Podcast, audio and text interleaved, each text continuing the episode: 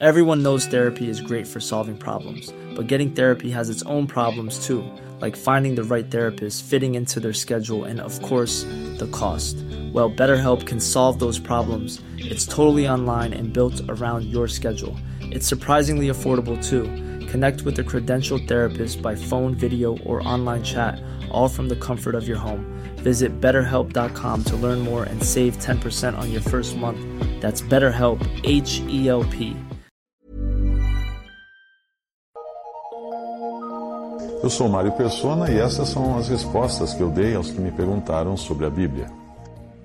A sua dúvida é se Maria, a mãe de Jesus, teria sido sem pecado e seria nossa corredentora, juntamente com, com Jesus.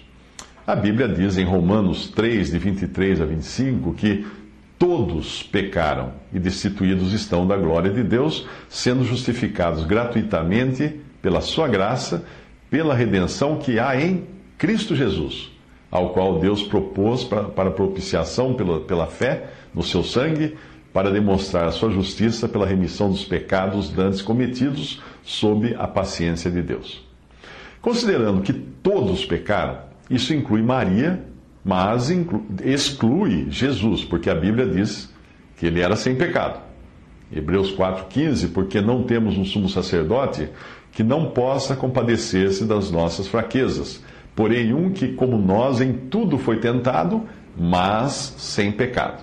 Portanto, Maria também era uma pecadora como qualquer ser humano, nasceu assim, porque herdou o pecado de Adão, como eu e você.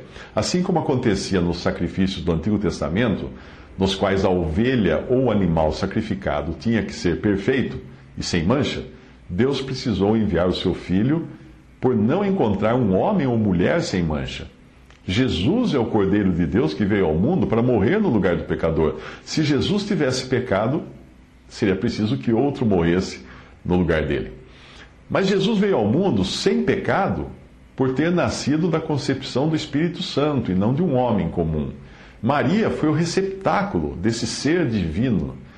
Por não ter nascido da descendência de varão, de um homem, Jesus não herdou o pecado de Adão. Para que Maria fosse sem pecado, ela precisaria ter nascido da mesma maneira, concebida pelo Espírito Santo. Ou seja, uma concepção virginal da mãe de Maria por obra do Espírito Santo, o que não é o caso. Nós sabemos que não há qualquer evidência nesse sentido. Considerando que Maria era humana, como todos nós, e não divina, como Jesus, o Filho de Deus, o Filho eterno de Deus, ela tinha em si também a natureza pecaminosa, como qualquer ser humano. Qualquer ser humano que nasce nesse mundo, desde a sua concepção, é pecador. Bebês não ficam pecadores depois que pecam, eles nascem pecadores, porque eles trazem em si a natureza pecaminosa que mais tarde os levará a pecar. Alguns revelam mais ou menos esse pecado ou natureza através dos pecados, ou para mais ou para menos, mas todos são pecadores. Como todo ser humano, Maria precisava de salvação e foi salva pela fé na misericórdia divina e na certeza de que Deus proveria o Cordeiro perfeito para expiação dos pecados. Ela foi salva por Jesus e pelo seu sangue derramado na cruz, como acontece com qualquer pessoa que crê no Salvador. E ela mesma diz isso. Veja, preste atenção em Lucas 1, 46 e 47. Disse então Maria. A minha alma engrandece ao Senhor e o meu espírito se alegra em Deus, meu Salvador. Sim, Maria tinha um Salvador, ela não era a própria Salvadora dela. Não existe qualquer problema em Maria ter tido outros filhos depois de Jesus.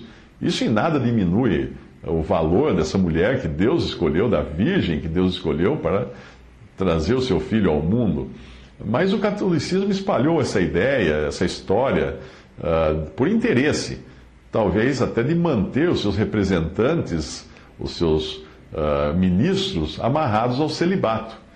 Lembre-se de que filhos são uma bênção de Deus. E o sexo que gera os filhos foi dado por Deus e abençoado por Deus no jardim do Éden, antes da queda do homem, quando Deus disse que se multiplicassem. Certamente, quando Deus disse isso no, no jardim do Éden, ele não estava pensando em algo como polinização, mas ele estava falando da relação sexual entre um homem e uma mulher, entre o marido e a sua esposa. Agora, respondendo a sua outra dúvida, se Maria fosse corredentora com Jesus, ela precisaria ter sido divina, perfeita, sem pecado e fruto da concepção do Espírito Santo. Ou seja, ela teria que ser uma pessoa gêmea de Jesus, porque ela teria que ter todas as qualificações que ele tem. Além disso, se fosse assim, nós não teríamos mais uma trindade, nós seríamos uma, não sei como é que chamaria isso, de um Deus em quatro pessoas. Além disso, ela precisaria ter morrido, ela precisaria ter derramado o seu sangue para expiar os nossos pecados. Quem redime alguém precisa pagar um preço. E no caso da nossa redenção, o preço que devia ser pago era o sangue de um cordeiro sem defeito. Nós não encontramos nada a respeito de Maria morrendo para pagar o preço do nosso resgate. Portanto, ela não pode ser a redentora do homem, porque ela não redimiu o homem com seu sangue.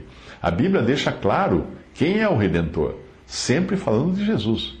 1 Timóteo 2,6, o qual se deu a si mesmo em preço de redenção por todos nós, para servir de testemunha a seu tempo. Colossenses 1,14, em quem temos a redenção pelo seu sangue, a saber, a remissão dos pecados Romanos 3, 24, sendo justificados gratuitamente pela sua graça, pela redenção que há em Cristo Jesus, não em Maria.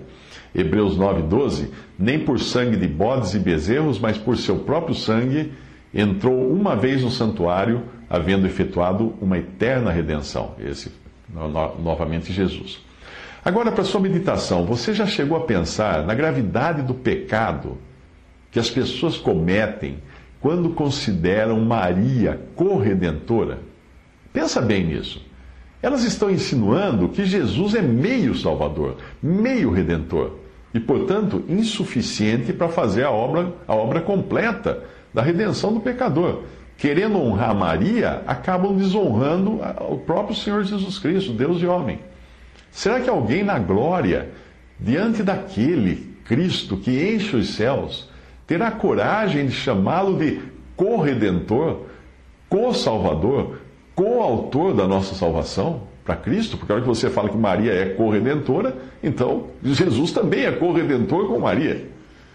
João 14,6 Disse-lhe Jesus: Eu sou o caminho e a verdade e a vida.